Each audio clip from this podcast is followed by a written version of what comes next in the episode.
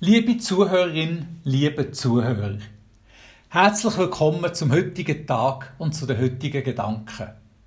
Ja, es stimmt, diese Stimme habt ihr noch nie gehört und darum möchte ich mich kurz vorstellen.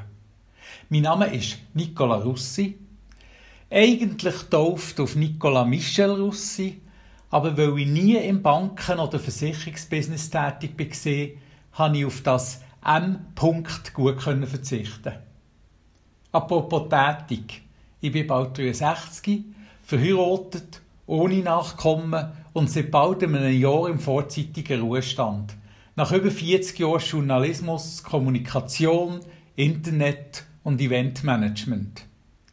Seit der Pensionierung hat sich der Schwerpunkt bei meinen Tätigkeiten ziemlich verlagert.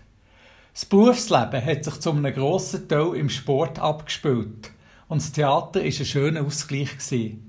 Heute dominiert das Theater den Alltag und der Sport hilft mir, fit zu bleiben. Darum bezeichne ich mich heute als Theatermacher. Ich schreibe, ich führe Regie, kreiere Bühnenbildmodell und befasse mich auch ein bisschen mit Licht und Ton. Ich bin kein Theologe und darum hier auch ein bisschen ein Exot. Aber wie Theolog von Theatermacher wenigstens auch mit THE an. Ja, das Theater. Es ist einer von diesen Viren, wo man nicht los wird. Und wo die wenigsten auch möchten loswerden. Theater ist etwas Lebendiges. Und das Leben ist etwa auch ein Theater. Mach nicht so ein Theater. Wer hätte das als Kind nicht müssen hören oder selber schon zu den Kindern gesagt? als Tadu, wenn man zu laut, zu aufmüpfig war oder ein Verlangen unüberhörbar hat durchsetzen Mach nicht so ein Theater. Warum sagen wir das nicht mehr auch zu Erwachsenen? In der Familie, unter Freunden, da hört man das gelegentlich, wenn jemand zu kompliziert tut, zu pingelig oder schwer von Begriff ist. Oder sein Standpunkt allzu dramatisch vertritt. Mach nicht so ein Theater.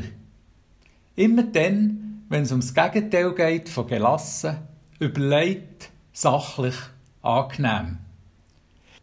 Mir als Theatermensch tut der Satz irgendwie ein bisschen weh. Es stimmt. Theater übertreibt manchmal, überzeichnet, treibt Emotionen auf die Spitze. Man muss übertreiben, damit es wirkt, entgegnet mir meine Frau. Denn, wenn ich zu einer kritischen Anmerkung von ihr sage, das sei jetzt übertrieben gewesen. Theater kann und muss aber auch subtil sein. Wohldosiert, austariert zwischen den verschiedensten Gemütszuständen, zwischen Freude und Leid, Wut und Demut, Sachlichkeit und Gefühlsregung. Aber wenn auch all das gespielt ist, bei einem Laien, rein aus Freude am Spiel und an der Verwandlung, bei einem Profi als Broterwerb, beide haben das gleiche Ziel, dass es möglichst echt und ehrlich soll überkommen. Und nicht theaterlet, sondern gelebt. Aber das gehört, und das soll mein heutiger Gedanke sein, das gehört ausschließlich auf die Bühne. Im Alltag hat das Rollenspiel nichts zu suchen. Spielen wir doch heute niemandem etwas vor.